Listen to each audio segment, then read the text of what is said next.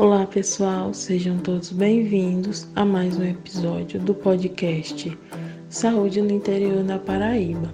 Eu me chamo Natiane, sou estudante do curso de Ciências Biológicas da UFCG Cuité e integrante do PET Saúde e Interprofissionalidade, que atua nos municípios de Cuité e Nova Floresta. E no episódio de hoje estaremos conversando sobre como está sendo a volta das atividades presenciais no Centro de Atenção Psicossocial do município de Cuité.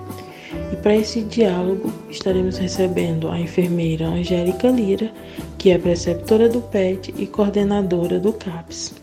Bom dia, Angélica. Seja bem-vinda e é um prazer tê-la conosco novamente. Bom dia, Natiane. Bom dia a todos que, que estão me ouvindo. Prazer é todo meu poder participar mais uma vez, dando informações sobre o serviço. Bem, há alguns dias o CAPES voltou a realizar atividades presenciais, né? Mas a gente sabe que devido à atual situação ainda não está dando para voltar com a rotina anterior. Então eu queria que você nos contasse um pouco sobre como está sendo essa volta deles ao serviço, é, que medidas preventivas estão sendo tomadas para que isso possa acontecer. Isso mesmo, Natiene. É, voltamos às atividades presenciais. Alguns dos usuários, dos familiares, não concordaram em voltar ainda neste momento.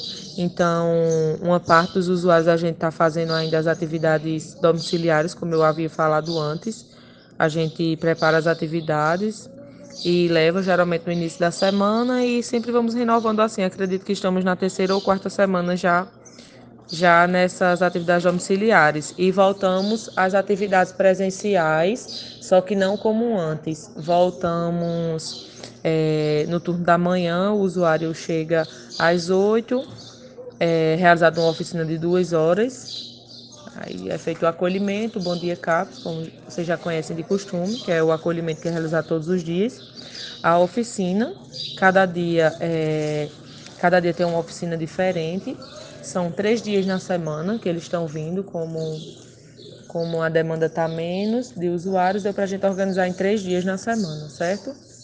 No caso, tem três oficinas por semana. É, como eu tinha começado a falar, eles não estão passando mais o dia como era antes, que eles chegavam de 8 e ficavam até às 16 horas.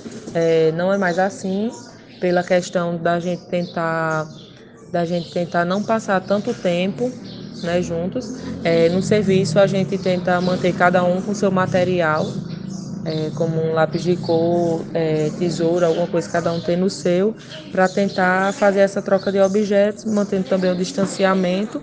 Ao chegar no serviço é disponibilizado o álcool em gel, a, a aferição da temperatura.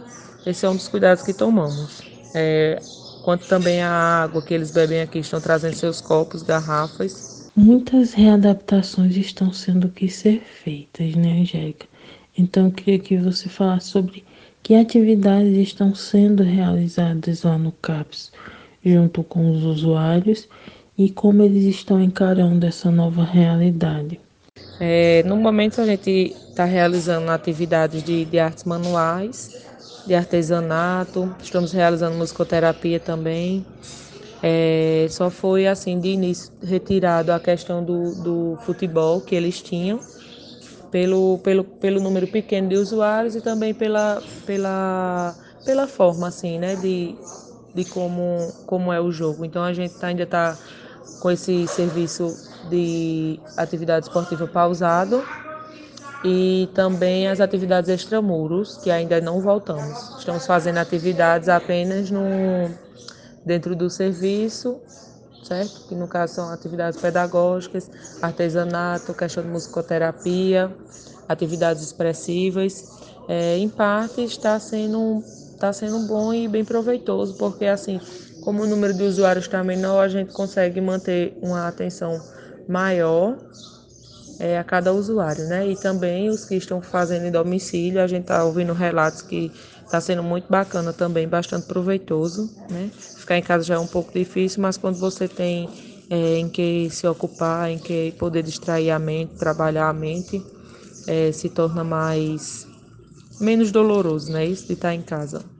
E para finalizar, gostaria de agradecer a Angélica por mais essa participação no nosso podcast, contribuindo com o seu conhecimento e trazendo essa informação para todos.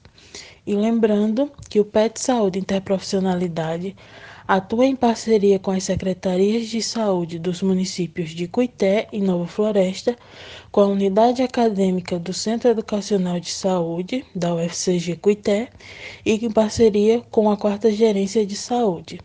Obrigado a todos e até o próximo episódio.